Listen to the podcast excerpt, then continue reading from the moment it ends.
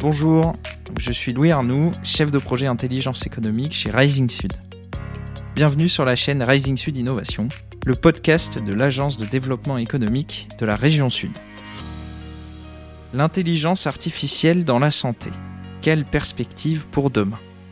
Avec le contexte de la crise sanitaire, les initiatives se démultiplient et la numérisation du secteur de la santé accélère comme jamais. Aujourd'hui, nous allons parler puissance de l'intelligence artificielle, médecine prédictive ou encore croisement de données. Comment l'intelligence artificielle se traduit-elle dans la santé? Pour quel type de traitement et maladies et avec quelles ambitions pour demain? Pour répondre à ces questions, nous échangeons à distance avec trois professionnels. Frédéric Brague, PDG de Médian Technologies. Bonjour Frédéric. Bonjour. Responsable de la cellule coordination entreprise du 3IA Côte d'Azur, Amar Boily, bonjour. Bonjour Louis. Et enfin, Denis Bastiment, cofondateur de My Data Models. Bonjour Denis. Bonjour Louis, ravi d'être avec vous. My Data Model a été fondé en 2018. Vous avez levé plusieurs fois des fonds, vous êtes déjà une trentaine de collaborateurs et vous réalisez des analyses prédictives en utilisant des données. Denis, pourriez-vous nous présenter rapidement vos activités? Alors rapidement, donc My Data Models est ce qu'on appelle une startup deep tech. Donc nous sommes basés à Sophie Antipolis depuis trois ans euh, et nous développons des solutions d'IA à destination du monde de l'entreprise qui a des caractéristiques euh, spécifiques. Un, nous sommes propriétaires de notre moteur mathématique. Deux, euh, nous développons des solutions qui sont, qui sont spécialisées sur les petits jeux de données, ce qu'on appelle les small data, et qui, et qui génèrent des modèles explicables. Donc tout ça, je vous l'expliquerai un petit peu plus tard dans le cadre de, la, de nos échanges. Alors merci Denis. Euh, Mediant Technologies, de son côté, a été fondée en 2002. Vous êtes maintenant 140.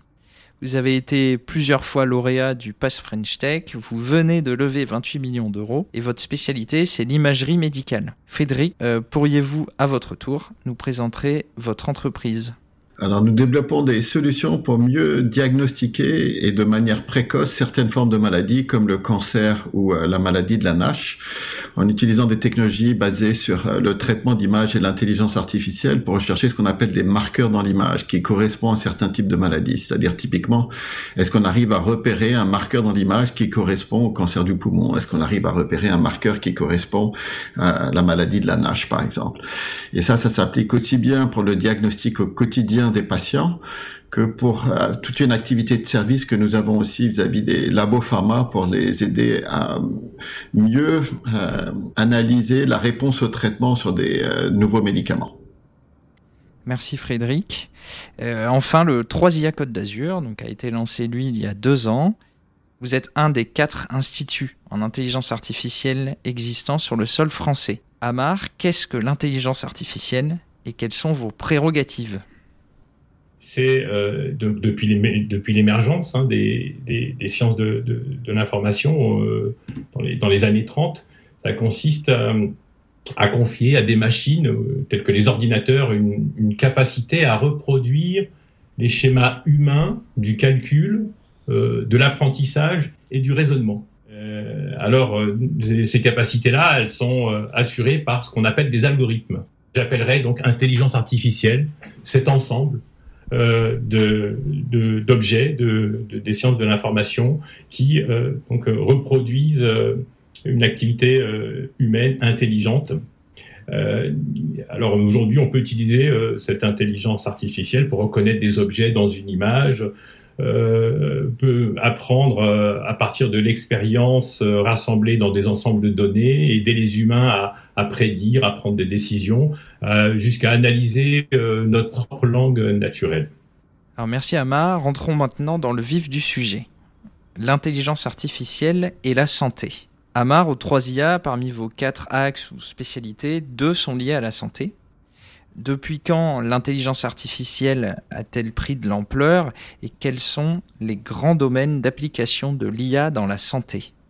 Je, dirais qu'il y a pris de l'ampleur à peu près au même moment où euh, l'Internet a commencé à se démocratiser, avec euh, essentiellement euh, l'évolution de deux, de deux choses. D'une part, l'évolution de la technologie, qui a vu la capacité de calcul et les performances des ordinateurs atteindre des points e-, extrêmement élevés, et aussi une nouvelle génération d'algorithmes de, de l'IA au niveau de l'application dans le domaine de la santé.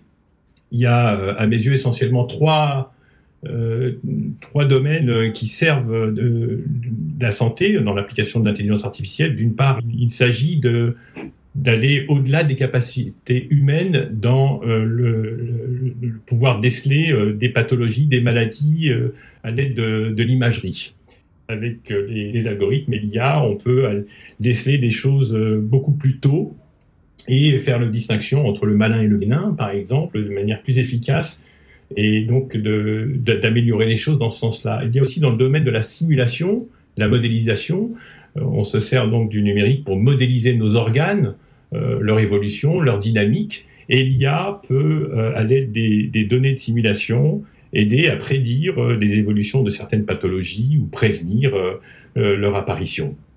Et puis, il y a le, domaine de, ce qu'on appelle les statistiques, qui consiste à regarder tous ces paramètres médicaux euh, que l'on enregistre à travers euh, donc des, analyses, des consultations, et euh, où on peut déceler des, profils d'apparition de maladies chez certaines personnes en, se concentrant sur ces paramètres. Médian Technologies est historiquement tourné vers l'IA, et ces technologies vous permettent de détecter de façon précoce des maladies. Pourriez-vous, Frédéric, nous expliquer à qui s'adressent vos solutions et pour quel type de traitement ou maladie?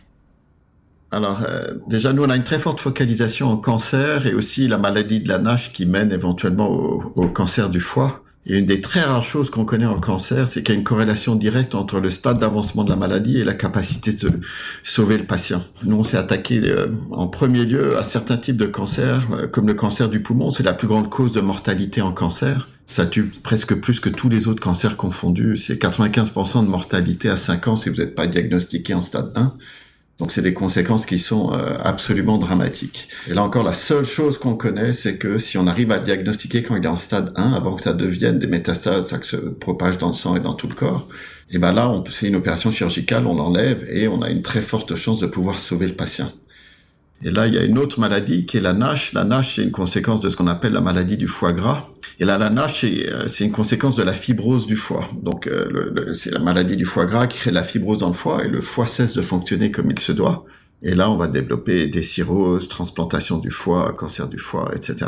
La maladie de la NASH est un véritable fléau qui touche 5% de la population américaine et 5% de la population euh, européenne.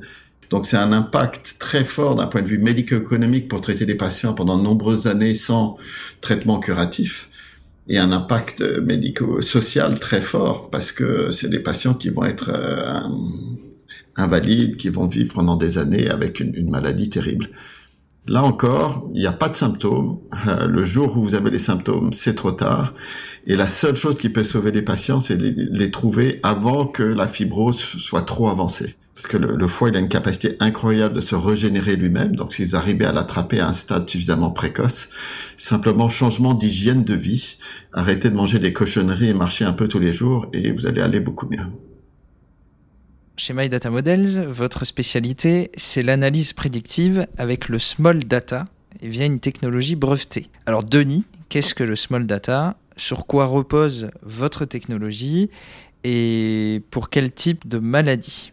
Donc récemment, euh, il y a à peu près euh, six mois, un an, il y a une étude qui a été faite par l'Union européenne euh, qui constate en fait compte que 80% des données que l'on collecte au niveau de l'entreprise ne sont pas à l'heure actuelle exposées, soit à l'IA, soit au big data. Ce qu'on se rend compte aussi, c'est que dans le domaine de la santé, euh, en dehors de l'imagerie médicale qui est vraiment très très très spécifique, les données qu'on qu'on a généralement de disponibles dans le domaine dans le domaine de la recherche, dans le domaine de l'étude, dans le cadre dans le cadre de la santé, sont plutôt des petits jeux de données.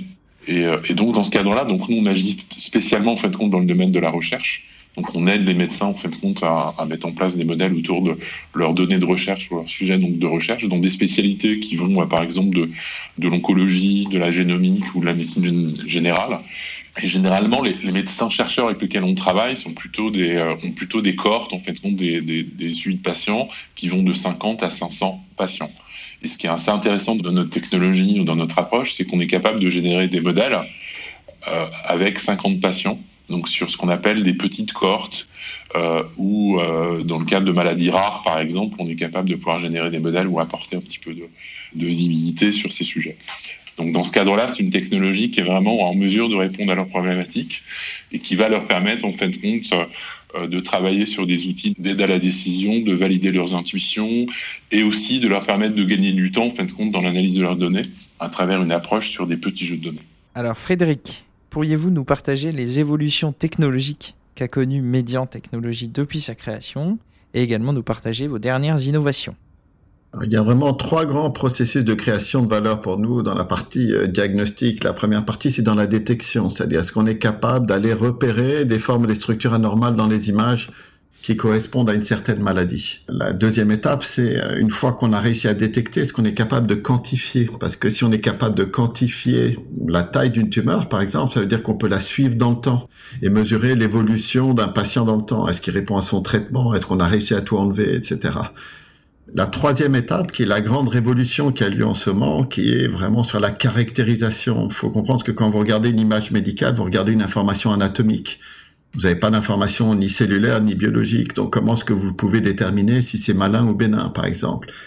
Bah, c'est là où les, puissances de calcul démesurées qui existent aujourd'hui permettent de changer la donne, de pouvoir corréler des signaux qu'on a dans l'image avec des données biologiques ou génétiques. Et c'est ça qui nous permet de pouvoir déterminer de manière très précise si c'est malin ou bénin. Et donc nous, on a développé une plateforme extrêmement puissante pour pouvoir euh, presque séquencer l'image au même titre qu'on a séquencé le génome et ensuite on essaie de le comprendre. Bah, nous, on séquence l'image sans a priori, c'est-à-dire on va extraire tout ce qui va composer le signal de l'image et ensuite, on va essayer de donner un sens à, tout ça et de savoir est-ce qu'on peut retrouver la signature qui correspond au cancer du foie? Est-ce qu'on peut trouver la signature qui correspond au cancer du poumon?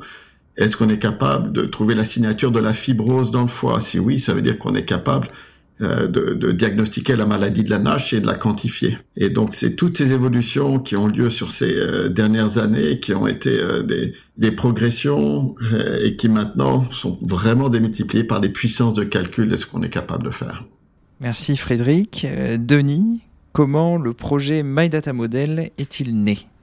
Le projet My Data Model, c'est l'association de deux entrepreneurs, donc avec euh, Alain Blancard, qui est mon associé. On se connaît depuis euh, plus de 15 ans. Nous avons déjà travaillé ensemble. Et donc, euh, et donc on s'est rencontrés en fait sur, une vision commune que l'on partageait, qui était de rendre l'IA accessible pour le plus grand nombre. Et, euh, euh, donc nous avons ce projet depuis pas mal de temps. On travaillait alors qu'on avait d'autres activités euh, en parallèle. Euh, donc on avait la capacité de pouvoir financer en fait contre ce sujet. Donc on avait euh, financé un petit labo de recherche qui avait travaillé sur ce moteur mathématique basé sur les algorithmes génétiques. Et en fait, en 2018, on s'est rendu compte qu'on avait une preuve de concept qui était pertinente et donc, on a décidé, en fait, compte euh, de, localiser le projet euh, en France, et notamment à Sophia Antipolis, en dehors de la qualité de vie qui était assez intéressante, parce que moi, je venais de Paris, donc c'était plutôt sympa d'aller dans le sud. Mais en dehors de ça, donc, euh, l'objectif, c'était vraiment qu'on bénéficie d'un écosystème académique et scientifique qui était assez à, à, la pointe dans le domaine de l'IA et dans le domaine de la recherche médicale.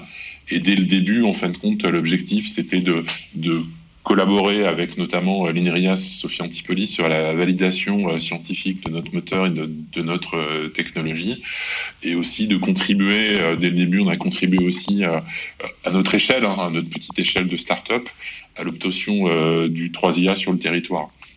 Alors merci Denis. après la présentation de vos activités, attardons-nous maintenant sur vos projets. Amar, un des objectifs du 3IA est d'apporter des solutions aux entreprises et aux acteurs du territoire via la recherche scientifique. En somme, c'est de faire profiter euh, de vos avancées et de diffuser de la connaissance. Alors, au 3IA, vous collaborez avec des startups et notamment une qui développe des cabines de téléconsultation pour lutter contre les déserts médicaux. Amar, pourriez-vous nous parler de ce projet et d'autres projets particulièrement innovants sur lesquels vous intervenez au sein de votre structure?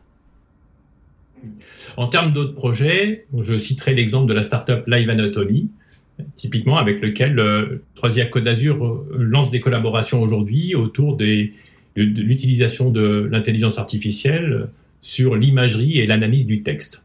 C'est de, une startup qui euh, propose des dispositifs de, de cabine et toute personne peut donc, il y a tout un tas de capteurs qui permettent de de récupérer euh, entre 20 et 30 indicateurs médicaux qu'un médecin typiquement euh, euh, peut chercher à collecter pendant une consultation réelle.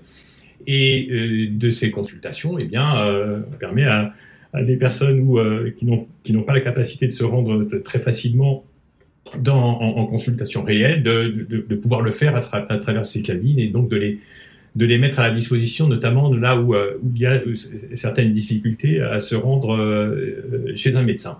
Et puis, il y a tout un tas de, projets derrière cette capacité à récolter des données, c'est euh, d'utiliser, comme on, on l'a mentionné, l'intelligence artificielle. Qu'on a des données, eh bien, on est dans la capacité de, de, de, comprendre, de prédire et euh, d'assister euh, la médecine pour le diagnostic, déceler des maladies, prévenir des maladies, etc. On peut citer euh, aussi l'exemple d'une start-up qui s'appelle Live Anatomy, qui est basée à Marseille d'ailleurs, donc, qui, est, à l'initiative de kinésithérapeutes. Donc cette, cette start-up s'intéresse à accompagner les praticiens et les patients dans les phases, dans un parcours médical, depuis les premières consultations jusqu'à euh, le suivi de, de, patients dans leur, dans leur parcours de rééducation, par exemple, suite à des problèmes liés au rachis.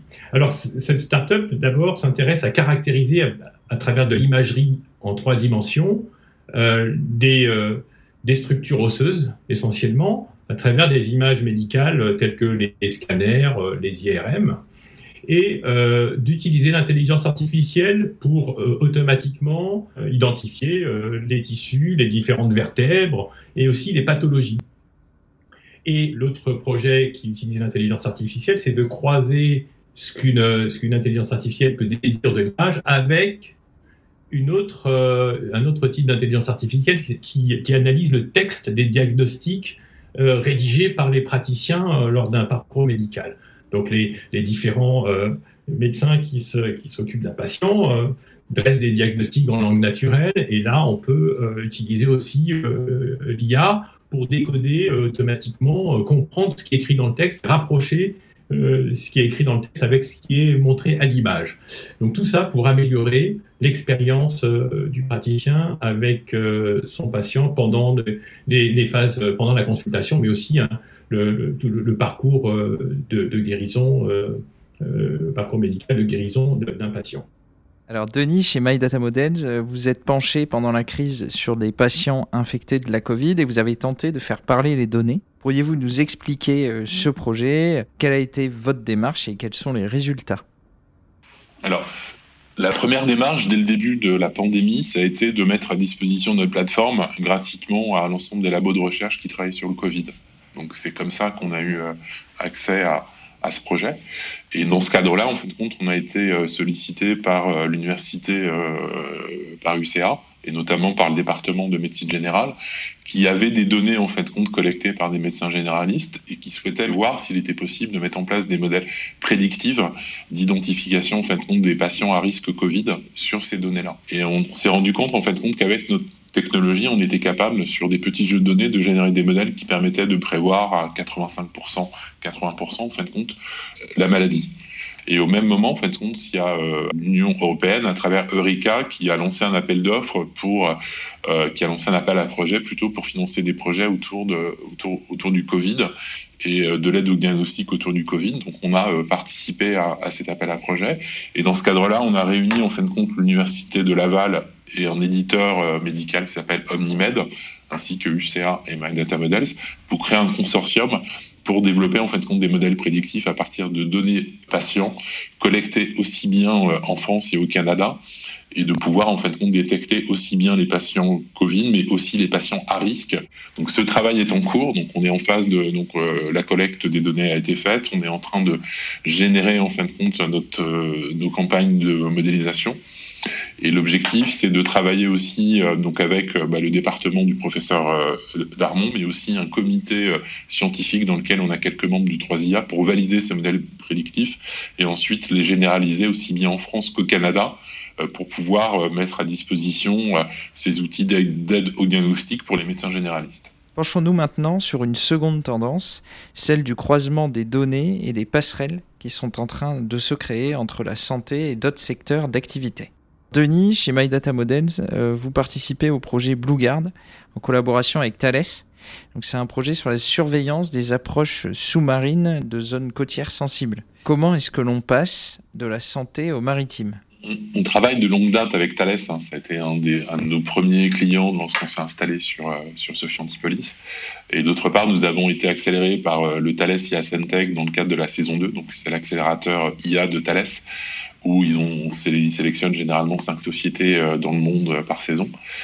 Et en, dans le cadre de, cette accélération, en compte, on a complètement validé notre technologie par les experts IA de Thales au niveau du groupe, au niveau du monde. Et dans le cadre du projet BlueGuard, en fait, ce qu'on développe, c'est une solution qui va permettre de classifier en fait, des présences sous-marines. Euh, donc, on va euh, détecter en fait des présences, et ensuite, une fois qu'on aura fait ce travail de classification, on va détecter pour savoir si c'est une menace ou pas, si c'est quelque chose qui peut être euh, dangereux euh, pour la sécurité, pour la sécurité en fait du site et prévenir les opérateurs et leur permettre de pouvoir prendre les, bonnes décisions avec des solutions qui vont leur permettre de les aider à savoir si cette menace est, réelle ou pas. Donc ça, c'est notamment ce qu'on va démontrer dans le cadre du port de Nice. Donc l'objectif, c'est de mettre en place en fait des solutions qui euh, classifient et détectent les menaces et préviennent un opérateur pour qu'il puisse intervenir. Euh, et notre objectif avec Thales, c'est de pouvoir sécuriser notamment le, le, bassin olympique des JO de 2024 à Marseille sur la prévention des risques des risques et des menaces sous-marines.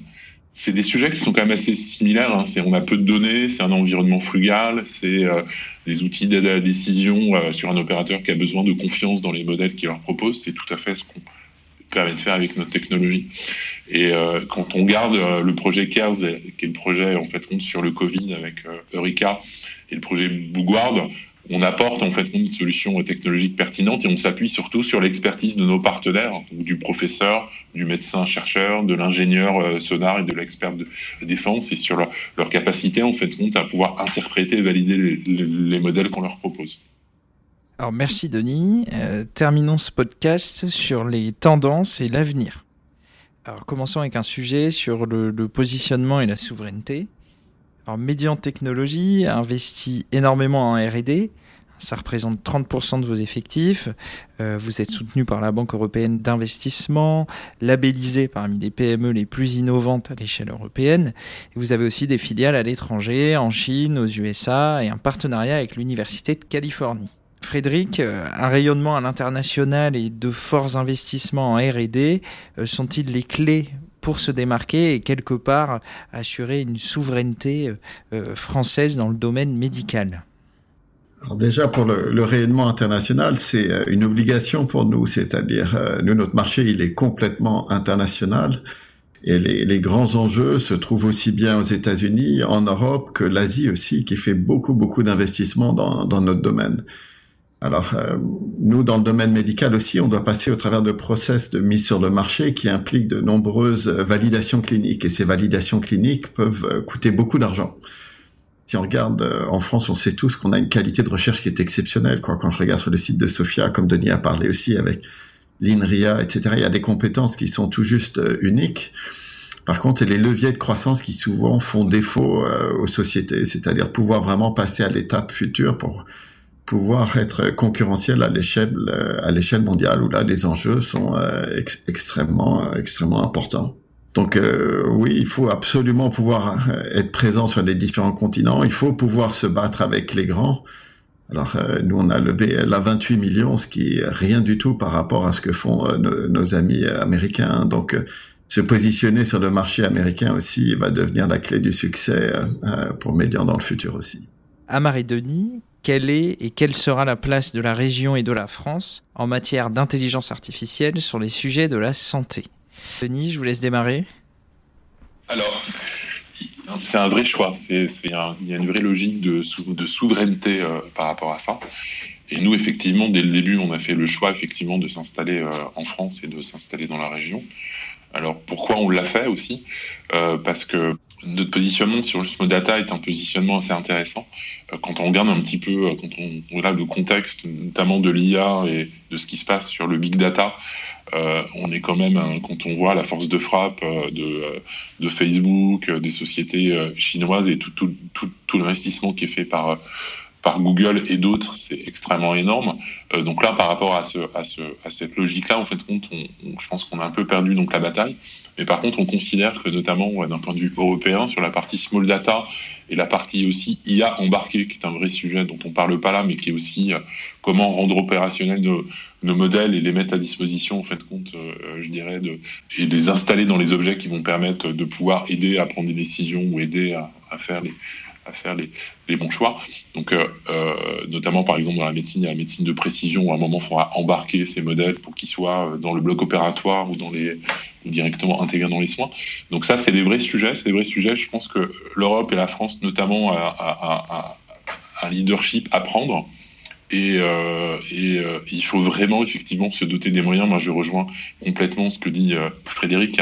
Il y, a, une grosse différence d'investissement quand on voit les montants levés les montants investis dans la recherche. Ils sont quand même nettement moindres en Europe que ça peut être aux États-Unis et en Chine. Et là, il faut qu'on rattrape nos retards. Et je pense que le faire grouper et de voir de quelle manière on peut tous travailler ensemble dans ce sens-là et pouvoir y associer un leadership sur des sujets de recherche ou des sujets autour de l'IA sont extrêmement nécessaires. Amar, je vous laisse poursuivre sur euh, la potentielle place de la région et de la France pour, euh, pour demain sur ces sujets. Oui, je rejoins complètement euh, Denis dans un premier temps. Hein. c'est une question de, de, de, volonté politique et de, et de la hauteur des investissements que l'on que l'on souhaite mettre pour assurer cette souveraineté nationale ou européenne sur des sujets aussi importants que la santé, mais aussi l'éducation. Euh, les données de santé euh, en Europe, en France, on a une certaine éthique euh, vis-à-vis -vis de ces données-là, euh, la, la, la, sécurité des données, donc le, les dispositifs comme le RGPD qui ont été mis en place pour protéger les aspects privés liés aux données de santé, c'est quelque chose d'important. C'est peut-être les points de vue sont différents en Asie ou aux États-Unis, donc il est important que l'on ait une certaine souveraineté sur ces sujets en termes de compétences et de, tous les ingrédients qu'il faut pour, euh, pour assurer euh, assurer cette souveraineté et d'être capable de disposer d'une IA appliquée à la santé propre euh, au niveau national ou européen. Donc tous les ingrédients sont, là. Hein. On a des, bons chercheurs. Le, le, le 3IA Côte d'Azur notamment, il a été sélectionné à partir de l'avis d'un jury international qui a rassemblé les meilleurs chercheurs euh, dans le monde euh, sur, les, sur le sujet IA, mais IA appliqué à la santé, au territoire intelligent. Donc ce n'est pas une décision franco-française, hein, c'est un, c'est un, institut qui a eu l'approbation des, des, meilleurs chercheurs dans, dans, le monde. Donc on a euh, les, les, les, les, bons chercheurs, les bonnes forces, on a les bonnes structures hospitalières, les bons centres de recherche en, en santé, euh, un tissu de start-up extrêmement prometteuse ou de PME innovantes comme Médian Technologies ou My Data Models qui ont euh, des, de, vraies offres, de, vraies alternatives euh, avec des, vrais différenciateurs. Donc, une question de volonté politique et de, mettre des, investissements à la hauteur des, enjeux finalement. Enfin, dernière question et je terminerai là-dessus. une question ouverte. à quoi ressemblera la santé de demain? Et sommes-nous, grâce à l'intelligence artificielle, au début d'une nouvelle ère. Amar, je vous laisse démarrer. Effectivement, le, les, sciences et technologies du numérique apportent beaucoup pour le, dans le domaine de la santé, et l'IA en particulier. Mais il y a un, un, premier enjeu qui est celui de, modéliser numériquement euh, le corps humain pour obtenir ce que, pour aller vers ce qu'on appelle le jumeau numérique. Donc, euh, chacun d'entre nous euh, pourra avoir sur euh, sur notre téléphone portable un représentant de nous-mêmes en numérique et de pouvoir euh, réaliser ou prédire, simuler euh, l'évolution d'une partie de notre corps humain, d'un organe, euh, et de prévenir euh, l'apparition de, pathologies, de maladies. Le deuxième enjeu, me semble-t-il, c'est de pouvoir aussi croiser les données, comprendre le lien entre la santé et notre environnement.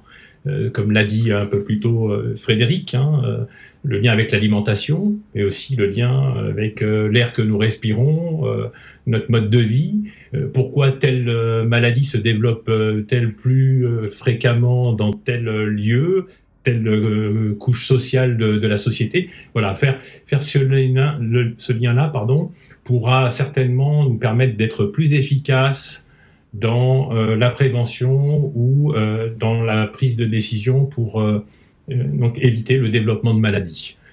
Donc le croisement des données est aussi un enjeu essentiel. Donc l'avenir est, très prometteur de, ce que l'on voit aujourd'hui avec ces belles euh, société euh, que l'on a invité aujourd'hui euh, et qui donc œuvre vraiment pour des causes vertueuses, hein, améliorer la santé notre santé et, prévenir ces maladies qui, qui causent beaucoup de dégâts au niveau humain et et, et, donc l'avenir, je le vois plutôt très prometteur et ces technologies de l'IA numérique apportant euh, beaucoup d'améliorations et d'innovations euh, qui vont améliorer les choses. Denis, je vous laisse poursuivre. Euh, le croisement des données, on pourra effectivement traiter des, des données très opérationnelles comme les données des, des, médecins généralistes, plus des données de spécialistes, plus de l'imagerie, plus des données environnementales et des données économico-sociales. Le croisement des données va nous permettre effectivement d'être beaucoup plus efficaces. Donc, par exemple, bah, sur la prévention, sur l'anticipation des, des, épidémies, ça, on, est, on vit en plein dedans, donc on sait, euh, ça résonne tous en nous euh, par rapport à ce que ça peut apporter. Euh, il y a euh, il y qui est un élément extrêmement important, c'est-à-dire la possibilité de pouvoir avoir des traitements individualisés, des diagnostics très très précis. Donc on est vraiment dans ce qu'on appelle la médecine de précision qui va arriver avec la recommandation des traitements personnalisés. Donc ça, c'est une avancée qui est très très importante aussi. Et effectivement, euh, mais nous, des choses sur lesquelles on travaille déjà, qui sont bah, la recherche médicale et la médecine prédictive, où effectivement, je dirais, le, l'élément qui est important, c'est qu'on a maintenant la force de calcul qui nous permet de pouvoir exploiter ce qu'on appelle les signaux faibles. C'est-à-dire là où la machine peut être intéressante, c'est effectivement euh, d'identifier des, des, signaux qu'un expert métier ou qu'un médecin ne peut pas voir parce qu'il n'a pas la force de calcul pour le faire. Et c'est là où la machine peut être vraiment intéressante et les systèmes, euh, je dirais, euh, d'IA de, de, de, sont pertinents. Euh, par contre, là où il faut faire extrêmement attention, c'est vraiment la partie éthique et la partie, euh, je dirais, euh, aide à la décision, où il faut que l'IA soit un outil d'aide à la décision, d'aide au diagnostic, et, voilà un complément en fait de la décision humaine et, et des outils qu'on pourra mettre à disposition. Donc le facteur éthique et humain est à prendre en compte et doit être aussi intégré dans cette équation. Merci Denis. Frédéric, pour conclure.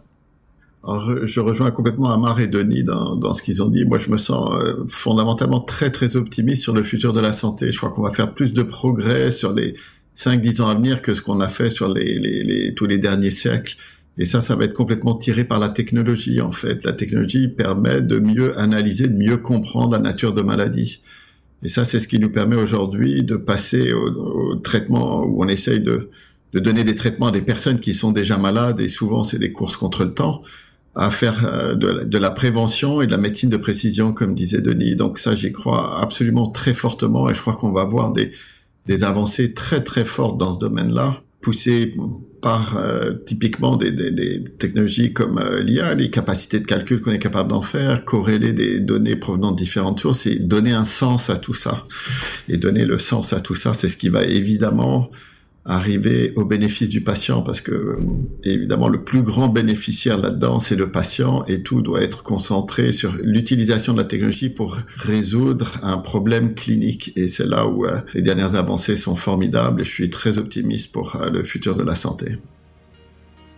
Merci à tous pour votre participation. Retrouvez l'ensemble des podcasts et les références de nos invités sur notre chaîne Rising Sud Innovation. À très vite.